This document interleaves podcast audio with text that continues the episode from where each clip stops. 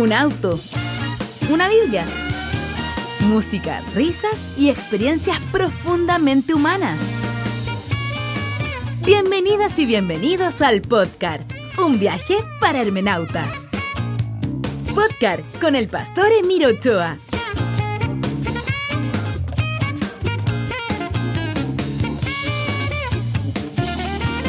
Buenos días, buenos días, buenos días, buenos días. Hoy desde la casa móvil.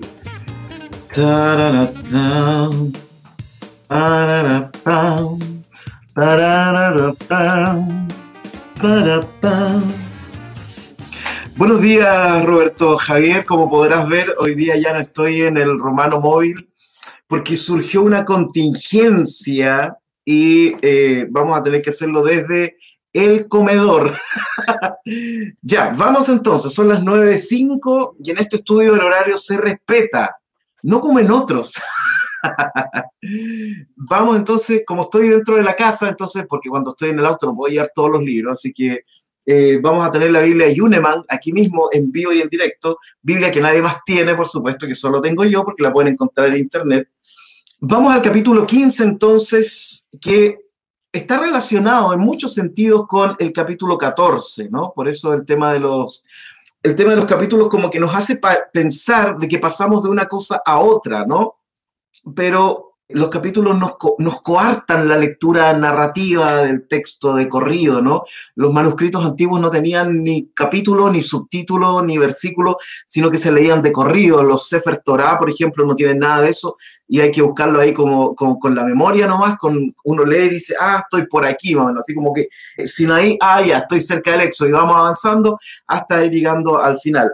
Sin embargo, los capítulos, los subtítulos y los, versículos nos coartan un poco la lectura porque pensamos que pasamos de un tema a otro, eh, cuando la verdad es que los temas están súper concatenados. Entonces, capítulo 15 de Romanos, entonces eh, vamos a encontrar unas cosas sabrosísimas hoy día. ¿eh? Vamos a hacer algunos comentarios acerca de eso también. Continuemos entonces. versículo 1. Los fuertes en la fe debemos apoyar a los débiles en vez de hacer lo que nos agrada. Ya, ya nos quedó claro quiénes son los fuertes en la fe y quiénes son los débiles en la fe. Lamentablemente para Pablo, los débiles en la fe son aquellos que tienen problemas de conciencia y la conciencia es una mezcla, ¿no? Es una mezcla de, de mis creencias, es una mezcla de mis miedos, es una mezcla de mis tradiciones, es una mezcla de mi relación con Dios, todo eso forma nuestra conciencia. Entonces, para Pablo, hay personas que tienen una débil conciencia y son aquellos que se enfocan, esta es una lectura que hago yo, ¿no? Son aquellos que se enfocan en la santificación de las cosas o los conceptos. Es decir, vamos a aclarar un poco más esto. Lo que quiere decir esto es que transforman las cosas limitadas, es decir, los que tienen límites, ¿cierto? aquello que tiene las, seis dimensiones espaciales, esto lo transforman en un, en un salvavidas, en un, en, un, en un modelo de seguridad.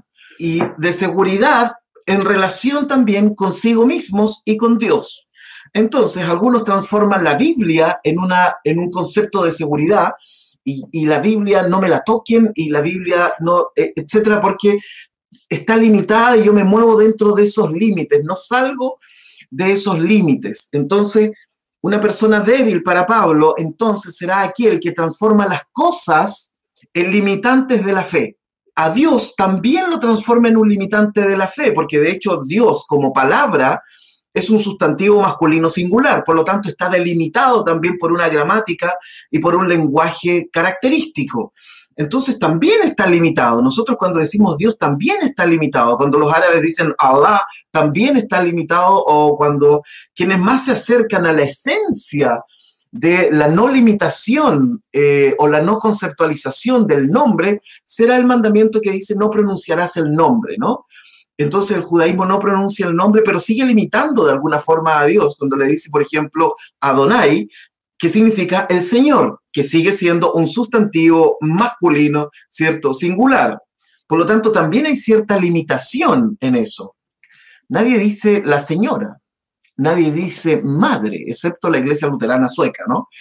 ahí nos damos cuenta de cómo funcionan estas limitaciones. Entonces, para Pablo, para Pablo, quien es el débil en la fe es aquel que pone su seguridad y escapa de sus miedos a través de los conceptos o de las cosas.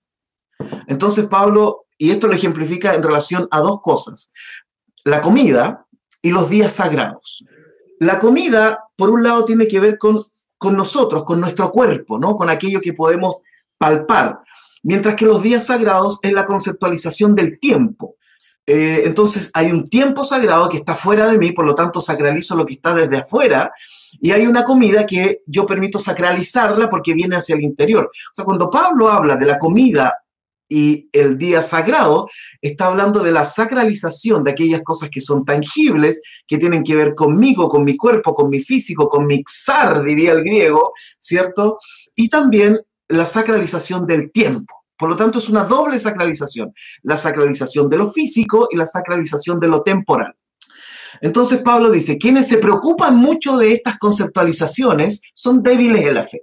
Duro, ¿no? No lo digo yo, lo dice Pablo. Entonces Pablo llega y dice, yo no tengo problema con esto. Para mí todos los alimentos son, son, son limpios, ¿no? Y por lo tanto estará diciendo que todo, todo el concepto de Dios en relación a lo temporal, también para Pablo no debería haber una gran diferencia eh, respecto de eso. Entonces, y después Pablo dice, nosotros los fuertes en la fe. Entonces, para Pablo, los fuertes en la fe no son los que buscan su seguridad en las cosas ni en las conceptualizaciones, sino que encuentran su seguridad en una conciencia que piensa a Dios como un Dios que no se centra en estas cosas. Ahora, esto es súper duro, ¿no? Porque realmente todos tenemos o todos buscamos sacralizar cosas y conceptos. El domingo como el Día del Señor, el templo, la música, las oraciones, etcétera. Mucho de lo que nosotros hacemos gira en torno a lo simbólico y en ese acto simbólico también encontramos seguridad. Entonces Pablo dice, mira, hay algunos, nosotros, dice Pablo, los fuertes en la fe, es decir, los que, si bien es cierto, consideramos que esto es importante, pero ¿por qué considero que esto es importante? Porque para ti es importante. No es que para mí sea fundamental.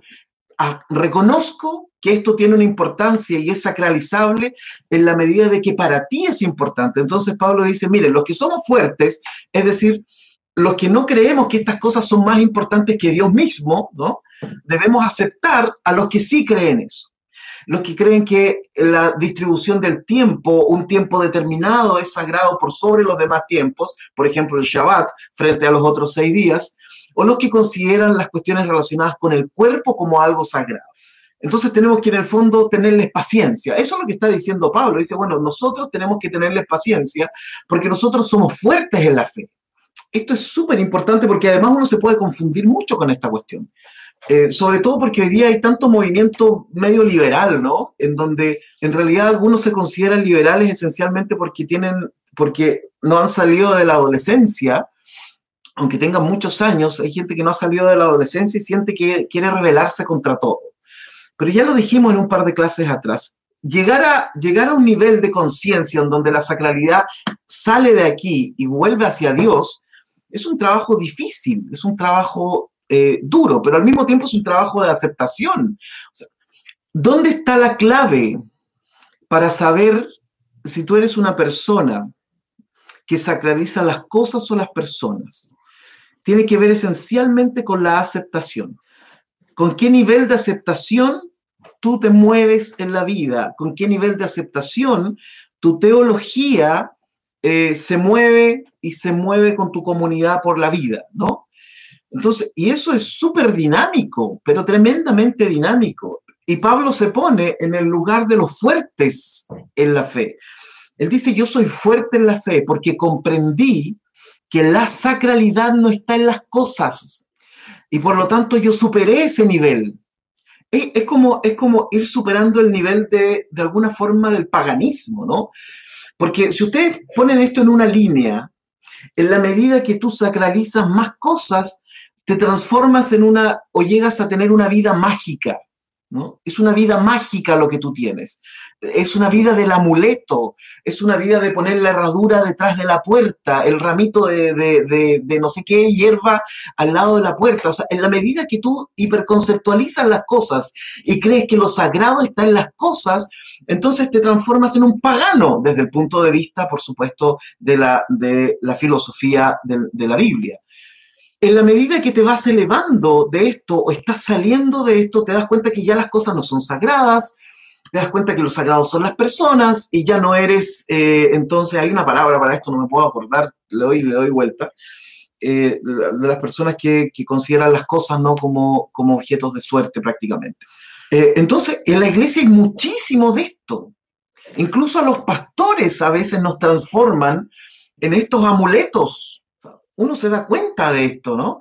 Más de alguna vez a mí me dijeron, pastor, usted podría ir a bendecir la casa porque se mueven las cosas, porque, o sea, es una casa como poltergeist, ¿no? Así como, na, na, na, na, na. ¿Se acuerdan? ¡Qué miedo! Entonces, como que nosotros también somos un amuleto y hay pastores que les encanta que los consideren como amuleto de la buena suerte, ¿no? Ah, es que si viene el pastor, la cosa cambia.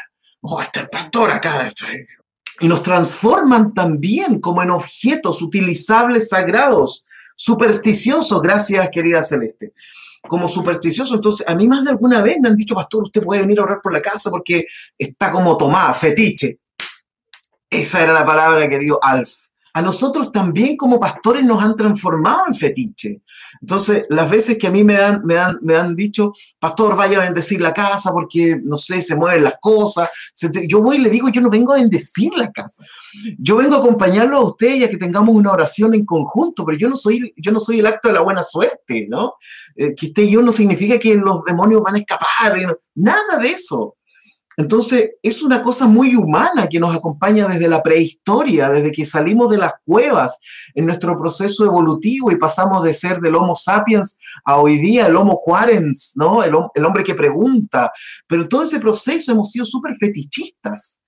Entonces, Pablo dice, mira, hay gente que considera las cosas sagradas, el tiempo como sagrado y las cosas como sagradas, en el sentido de que son un espacio, son un espacio distinto de otros espacios.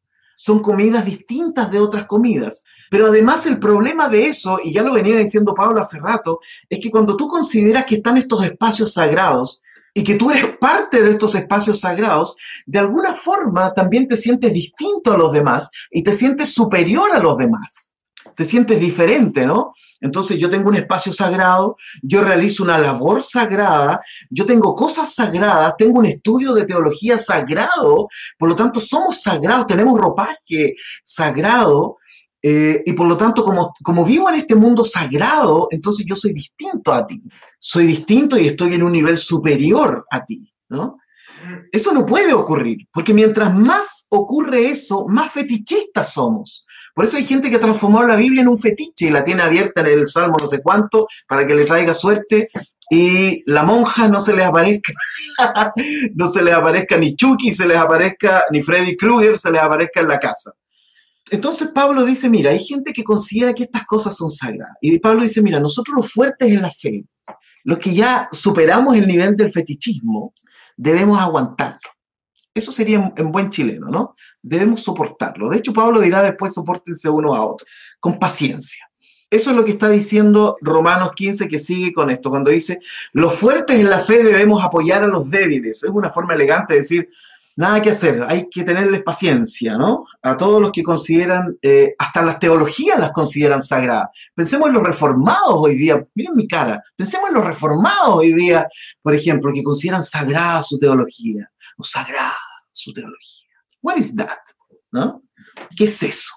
No hay una teología sagrada. Mientras más te alejes de las personas, mientras más condenes a las personas, mientras más denostes a las personas, lo que tienes no es teología, es un fetiche, es un fetiche intelectual. Fíjense cómo traduce Guillermo Yuneman para ocupar esta Biblia. Dice, pero, pero debemos nosotros, los potentes, las flaquezas de los impotentes llevar y no a nosotros mismos por placer. Fíjense, lo traduce literal, los potentes, ¿no? Nosotros los potentes de debemos llevar a los impotentes. Qué buena traducción, ¿no? Entonces, los que consideramos que lo más sagrado son las personas, debemos llevar con paciencia a los que consideran que las cosas, los conceptos y los tiempos son más sagrados. Esa era la diferencia que yo les explicaba hace tiempo entre teología conservadora y teología liberal. Es bien brutal esa diferenciación, ¿no? Yo creo que si hay teólogos que me escuchan aquí, eh, levantarían más de una ceja y respirarían un poquito agitado. Pero en términos de enseñanza necesito ir a la polarización para, para poder plantar este asunto. Bueno, sigamos leyendo porque las sorpresas no paran acá. Que el mundo no pare, no, no. Bueno, versículo 2. Cada uno debe agradar al prójimo para su bien con el fin de edificarlo. Pablo no solo nos está diciendo muérdanse la lengua, no solo nos está diciendo ténganle paciencia, sino que además nos está diciendo cada uno debe agradar al prójimo para su bien con el fin de edificarlo. no solo uno tiene que tenerles paciencia, sino que además uno debe parecer hasta simpático con ellos. esto está difícil, hermano, esto está difícil. Eh, no solo paciencia, sino que además debe ser agradado para construirlo. Ya la palabra edificar es literalmente eso. Nosotros cuando pensamos en edificar en el mundo cristiano, así como esto me edifica, como decimos, esto me hace bien. No, no se trata de eso. Edificar tiene que ver con construir, ¿no? Construir. Tú construyes al otro. Y a veces al otro hay que construirlo palito a palito, clavo a clavo, martilloso, martilloso. Hay que construirlos de a poco. ¿ya? Los fuertes deben edificar, es decir, construir a los débiles, ¿no? Así que eso es importante. Eh, dice, cada uno de nosotros al prójimo plazca, para lo bueno a edificación. Seguimos avanzando porque ni siquiera Cristo se agradó a sí mismo, sino que como está escrito, sobre mí han recaído los insultos de tus detractores. Esto es esta es una mirada teológica de Pablo, ¿no? Pablo está tratando de, de decir, mira, tú tienes que morderte la lengua, tienes que negarte a ti mismo y además tienes que parecer simpático y ayudar a edificar al otro, porque Cristo lo hizo igual. Bueno, esa es una mirada de Pablo respecto a este tema, ¿no? Porque evidentemente nosotros sabemos que si, con alguien tuvo conflictos Jesús, fue justamente con, con el fetichismo espiritual, ¿no? Con aquellos que creen que las cosas, los conceptos y las ideas están cerradas, ¿no? Un mundo cerrado. Y Jesús tuvo conflicto con ello, ¿no? Recuerden el Shabbat, cuando Jesús dice, mira, eh, no, el Shabbat es para que ustedes lo pasen bien y no para que el Shabbat se transforme en una carga para ustedes, ¿no? O sea, lo sagrado sigue, sigue existiendo, el fetiche, si uno quiere, sigue existiendo, pero para que tenga sentido, este fetiche espiritual debe estar puesto al servicio de la, de la, gente y no lo contrario. Porque cuando tú pones el fetiche por sobre la gente, necesitas que alguien lo administre. Y cuando alguien administra el fetiche, cuando alguien administra la cosa, cuando alguien administra el concepto, entonces surge el clero, surge el poder, surgen los que pueden interpretar y los que no pueden interpretar. Y surge Roma antes de la reforma, ¿no? En Roma solo el clero podía leer la Biblia en latín, solo el clero podía interpretar, solo el papa podía hacer eso, y la reforma viene y revienta todo ese concepto con el sacerdocio universal, ¿no? Que Lutero echó a correr hacia adelante. Pablo se la está jugando acá. Pablo se la está jugando respecto a lo que tenemos que hacer con la gente la paciencia que tenemos que tener. Pero Jesús no vino a hacerle la vida fácil al fetichismo espiritual, porque como todo fetichismo espiritual, entonces había jerarquía. Si ese es el problema con el fetiche, ¿no? Por eso ustedes hoy día ven a, pastores en el mundo teniendo un poder que los demás no tienen, ¿cierto? Votando gente porque nadie más lo puede hacer, otros estudiando a los pies de estos pastores, así como recibiendo la unción y todo lo demás, porque cuando en la medida que tú sigues bajando en tus niveles de espiritualidad y por lo tanto en la medida que baja tu espiritualidad y tu conciencia y sube tu fetichismo, entonces inmediatamente surge un clero, inmediatamente surge una jerarquía y eso significa que unos tienen poder sobre otros. Entonces nosotros vemos a pastores que tienen un superpoder, que tienen la superunción y todo lo demás. Eso no es otra cosa sino fetichismo prehistórico reflotado con un nuevo lenguaje. Entonces, Versículo 4. Ay, aquí la cosa se pone muy interesante, muy interesante.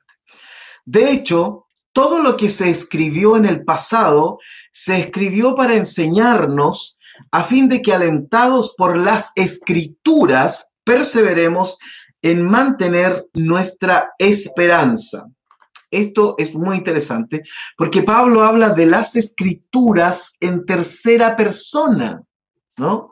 Las escrituras no está diciendo mis escrituras, no está diciendo mis cartas, no está diciendo lo que yo estoy escribiendo. Pablo siempre se referirá a las escrituras, ¿no? A las escrituras. En el texto griego dirá el grafón, ¿no? Lo escrito, lo escrito, ¿no? La escritura sagrada, ¿no? Ahora, esto es importante porque Pablo habla de la escritura en tercera persona. Es lo mismo que ocurre en Timoteo cuando dice, toda escritura es inspirada por Dios obviamente Pablo no, estaba considerando que la carta, el mail que estaba mandando, no era parte de esa escritura sagrada, sino que se refería por un lado al Tanaj, al Antiguo Testamento, y por otro lado a la Torá, que será los primeros cinco libros de la Biblia. Esa es la escritura sagrada. Entonces Pablo dice, porque las cosas que, esto es Reina Valera, porque las cosas que se escribieron antes, antes, para nuestra enseñanza se escribieron, a fin de que por la paciencia y la consolación de las escrituras tengamos esperanza. Suena rara esta frase, por la paciencia y la consolación de las escrituras. Uno la lee y dice, pues, es la paciencia y consolación de las escrituras. Esto es una relación genitival entre consolación y escrituras. Es la consolación de las escrituras, que la consolación le pertenece a las escrituras, o qué, es esto. Entonces, para eso necesitamos ir a otra Biblia. Pero leamos cómo dice eh, Yuneman el versículo número 4 pues cuanto antes se escribió para nuestra enseñanza, se escribió a fin de que por la paciencia y por la consolación de las escrituras, esperanza tengamos. Por ahí se ve un poquito más claro ¿no? el significado. Eso dice el texto. Miren lo que dice el versículo 5. Que el Dios que infunde aliento y perseverancia les conceda vivir juntos en armonía. Está difícil. Está difícil. Conforme al ejemplo de Cristo Jesús. Ahora bien, a mí me pareció sumamente interesante cómo traduce esto la TLA. La TLA ya hemos visto que se ha dado unas licencias de lujo.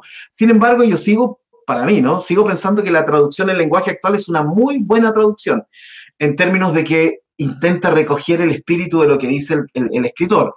Ahora, intentar recoger el espíritu de lo que dice el escritor, innegablemente uno va a caer en ciertas licencias que el texto no dice. Ahora, fíjense cómo dice acá. El versículo 4 y 5 voy a leer y ahí va a notar la diferencia y se va a escandalizar. Todo lo que está escrito en la Biblia es para enseñarnos. Súper. Lo que ella nos dice nos ayuda a tener ánimo y paciencia. Fantástico. Y nos da seguridad en lo que hemos creído. Maravilloso, ¿ah? hermoso. Fíjense que aclara muy bien lo que Reina Valera todavía no nos deja medio, medio claro. Uno lo intuye, por supuesto, ¿no? Pero en términos netamente gramaticales. O sintácticos en este caso, no se entiende mucho. Entonces, el versículo 4 lo voy a leer de nuevo. Todo lo que está escrito en la Biblia es para enseñarnos. Lo que ella nos dice nos ayuda a tener ánimo y paciencia y nos da seguridad en lo que hemos creído.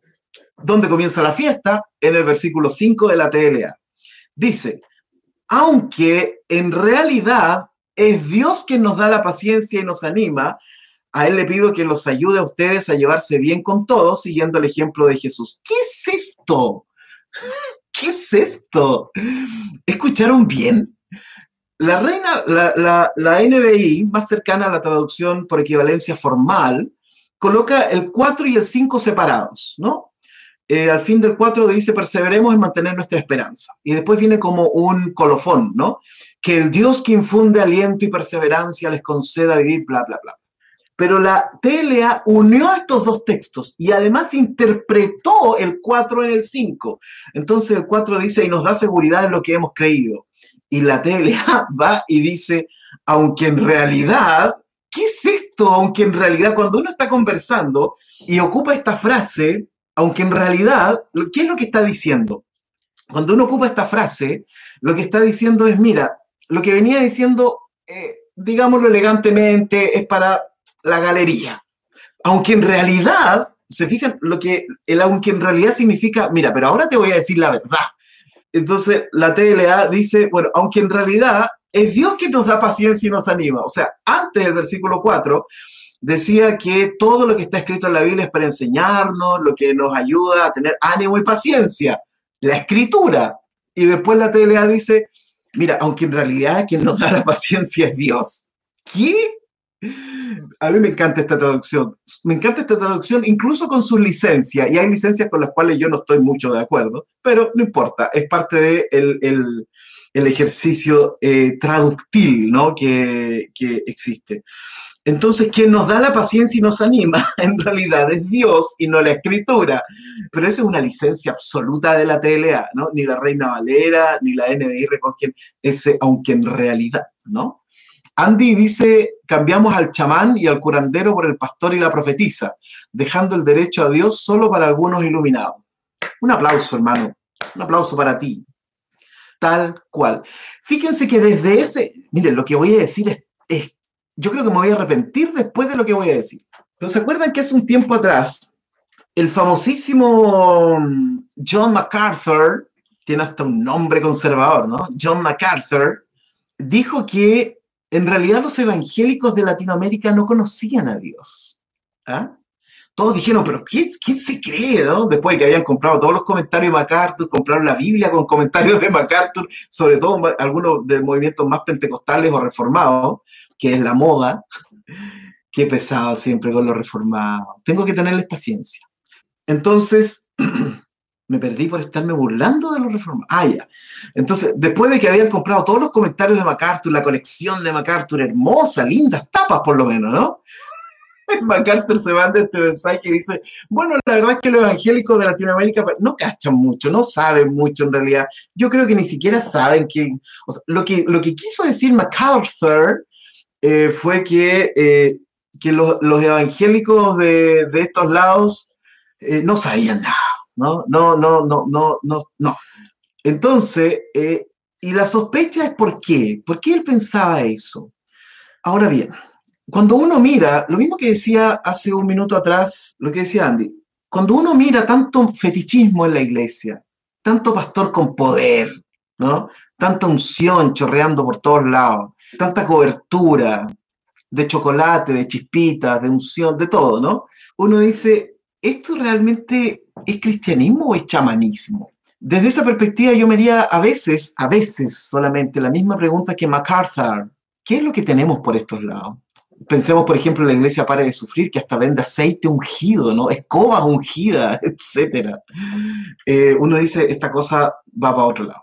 Bueno, esto tiene que ver entonces con, con la licencia que la TLA se da en estos textos.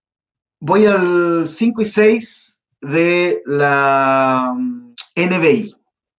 Que el Dios que infunde aliento y perseverancia les conceda vivir juntos en armonía.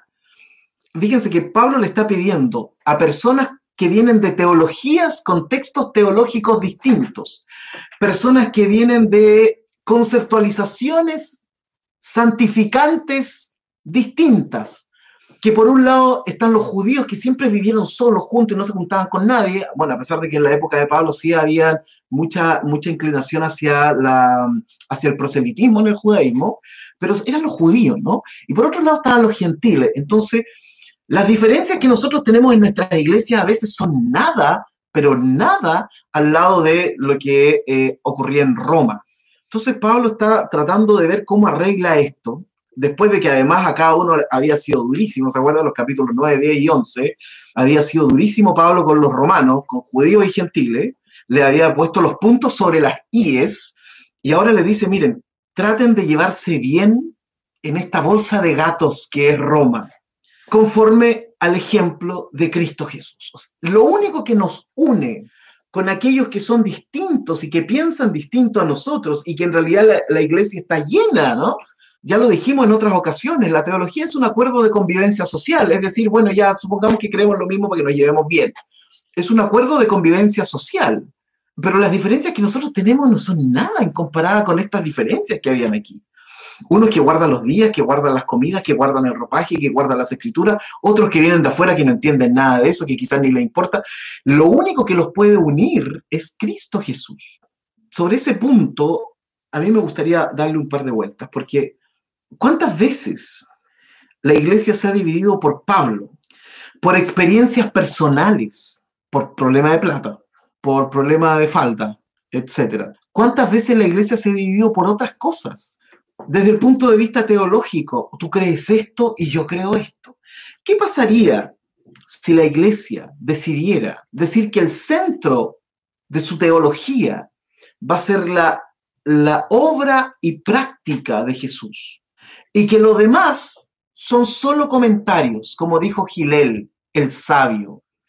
¿Qué pasaría que si usted llega a una iglesia y la iglesia le dicen, mire, lo único que usted necesita creer, hermano, es que Jesús es el Hijo de Dios y que todo lo que hizo, dijo y practicó Jesús es nuestro centro? y el hermano le diga, ya, pero yo creo en la predestinación, por hermano, porque Pablo, está bien, acá hay gente que no cree en la predestinación, pero no pasa nada, ¿no? O sea, lo importante es Jesús, el Evangelio, la buena nueva. Imagínense cómo serían las iglesias si ese fuera el centro. Pero no es el centro debido a la famosísima doctrina de la inerrancia bíblica, que yo no sé si nos ha hecho tan bien. ¿En qué sentido? La inerrancia bíblica bajó a Jesús y lo horizontalizó con todos los escritores bíblicos. Eso hizo la inerrancia bíblica. Y hay una causa política de la famosa inerrancia bíblica, no tanto teológica. Es político-económica, pero esa es otra historia. Entonces lo que hace la inerrancia bíblica es tomar al Evangelio, tomar a Jesús y ponerlo al nivel de todos los demás. No es que eleva a todos los demás al nivel de Jesús, toma a Jesús y lo horizontaliza. Entonces, claro, eh, alguien puede decir, usted llega a nuestra iglesia, hermano, y nosotros, nuestro centro es el Evangelio de Jesús, su obra y su práctica. Y el hermano dice, ya, pero yo creo en la predestinación o lo que sea, porque Pablo tiene el mismo poder que Jesús. Lo que dice Pablo tiene la misma importancia que Jesús. Y ahí comienza el tira y afloje, ¿no? Y por, y por, eso, lo que comentábamos ayer largamente, por eso Jesús hoy día en la mentalidad del hombre occidental teólogo, Jesús es como, ay, qué lindo. El hombre de campo, ¿no? El hombre que usaba sandalia, el hombre que pisaba el barro, el hombre que no tenía grandes... Jesús nunca habló del supralapsarianismo, por hermano. Entonces, Jesús nunca, nunca, nunca habló de la unión hipostática de él con Dios, términos griegos del concilio de Nicea. Jesús nunca ocupó ese lenguaje académico, ¿no? Jesús nunca ocupó la palabra prosopón para referirse a sí mismo. Y así, ¿no? Pero Pablo es otra cosa. Entonces Jesús es el, hombre de campo, que, que, habla del amor, además, ¿no? O sea, si, eh, si Jesús anduviera en auto hoy día andaría en una combi, ¿cierto? En una combi, ¿no? Hippie, el amor, así lo ven muchos, ¿no? pero Pablo no, ¿no? Pablo está en su escritorio. De hecho, las imágenes de Pablo son como Pablo escribiendo. Y si ustedes se fijan en, el, en la imagen del romano móvil, Pablo con una espada, ¿no? O sea, Pablo no, con Pablo uno no se anda con chicas, ¿no? La inerrancia bíblica lo que hizo fue tomar a Jesús, su evangelio y sus buenas nuevas y las puso al nivel de los demás. Y por lo tanto, lo que dicen los demás no deben ser, no, no se pone al servicio de Jesús sino que incluso a veces Jesús se pone como al servicio de los demás. Por eso la teología nosotros luterana, esto suena como venta de pomada, ¿no? no vengo a vender, sino que vengo a regalar. Pero la teología luterana a mí me cautiva y me cautivó porque el centro sigue siendo el Evangelio. Por supuesto que también surgió teología a raíz de esto, etcétera, etcétera, etcétera, mucha teología. Y teología liberal también surgió de la teología luterana y todo eso. Pero para mí el centro sigue siendo Jesús. Ahí está. Y lo que uno proyecta cerca de Jesús, porque hay cosas que Jesús no dijo, que no se metió en ciertos temas por millones de cuestiones, ¿no? Pero uno puede proyectar eso, ¿cierto? Puede proyectar eso. Por ejemplo, la mujer que iba a ser apedreada. Cuando uno hace una proyección teológica de esos textos, entonces no solo es una mujer que es sorprendida en pecado, ¿cierto? Por la ley, por los, por los guardianes de la ley que querían condenarla, entonces, eso podemos hacer una proyección. Todo aquel que cae y que con justa razón podría eventualmente ser enjuiciado, Jesús viene y les dice a todos, mire, que esté libre de pecado tiene la primera piedra. Imagínense si nosotros hubiéramos hecho esa proyección en cuántas iglesias que disciplinan y han disciplinado a tantos jóvenes por haber tenido guagua antes de casarse, como yo. Imagínense, en donde la ley donde la ley, entonces hay que cumplir la ley de Dios, por hermano. Imagínense, si nosotros hacemos la proyección de esos textos, seríamos una iglesia absoluta y tremendamente misericordiosa e inclusiva. Por eso muchos necesitan en realidad la ley y a Pablo, porque leen a Pablo como el hombre que, pone, que le pone coto al asunto. Bueno, que el Dios que infunde aliento y perseverancia les conceda vivir juntos en armonía conforme al ejemplo de Cristo Jesús, para que con un solo corazón y una sola voz glorifiquen a Dios y Padre de nuestro Señor Jesucristo. A los que creemos que Jesús es el centro de la revelación visible de Dios, eh, nos acusan de olvidar la Trinidad. ¿Qué decimos al respecto? Paciencia, no más por mano. Nada más. Cuando nosotros salimos de Jesús y entramos al mundo de la teología y al mundo de la conceptualización, estamos pisando terreno peligroso. Porque la conceptualización, ¿por qué la conceptualización es tan importante en el mundo de la religión y de todas las religiones? ¿Por qué transformar las cosas y los conceptos en, fetiches de poder es tan importante? Porque así me, me diferencio del otro entonces así yo puedo decir, yo estoy en lo correcto, tú estás en lo, equivocado, ¿no?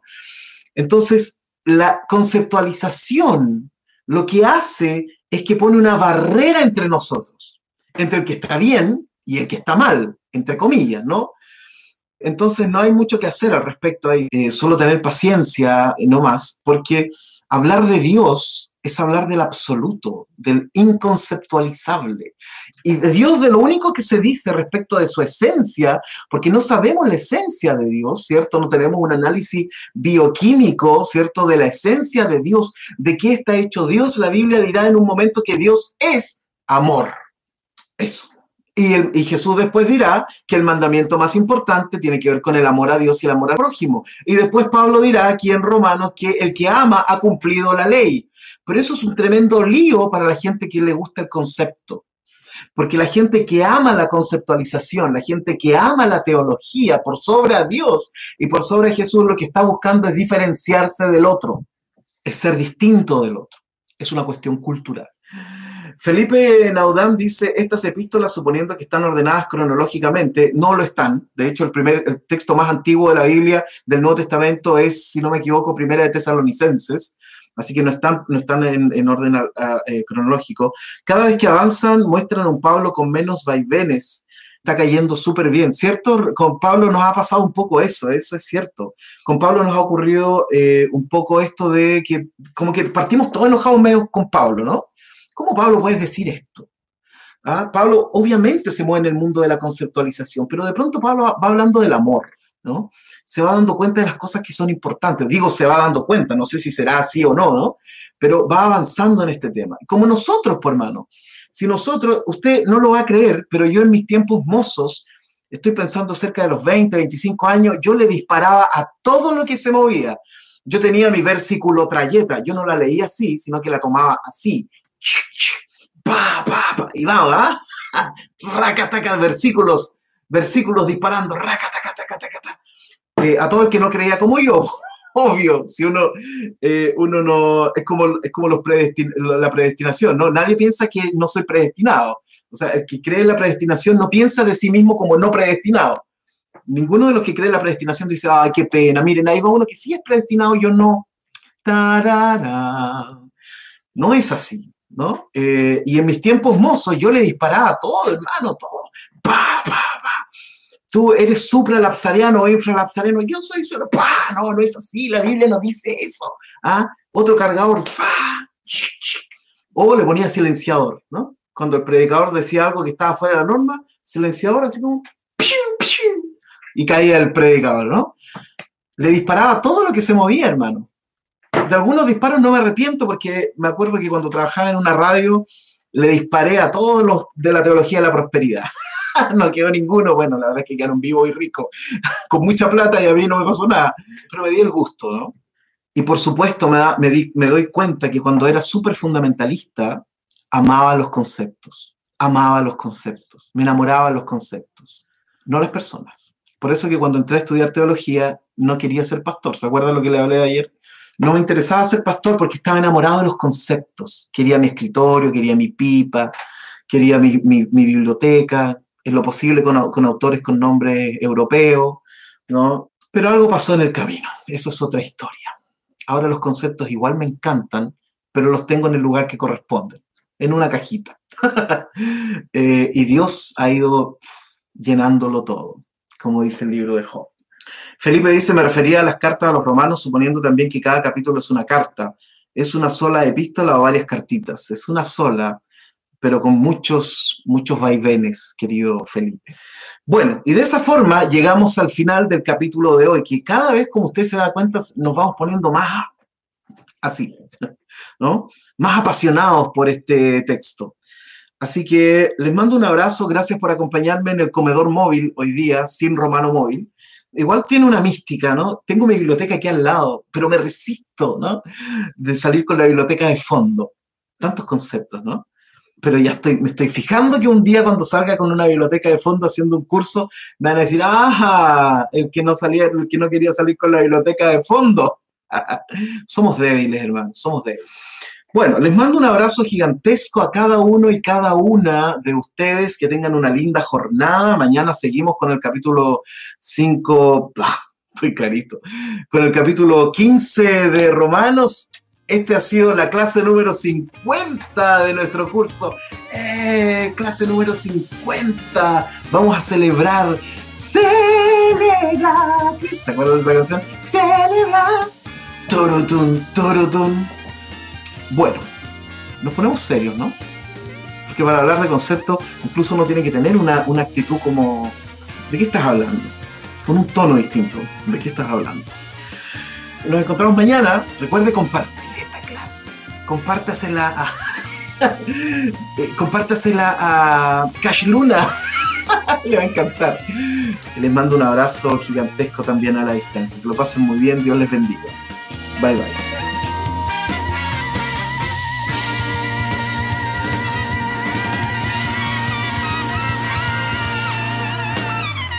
Podcast con el pastor Emiro Ochoa. Eh, Felipe dice, hoy pare de sufrir. Igual tiene algo de... Oye, bueno, los pare de sufrir tienen... Ahora, hay gente que... Ustedes vieron el otro día, vi un video de la unción del chapulín, donde un pastor con un, como con un chipote le hace la bendición a la gente.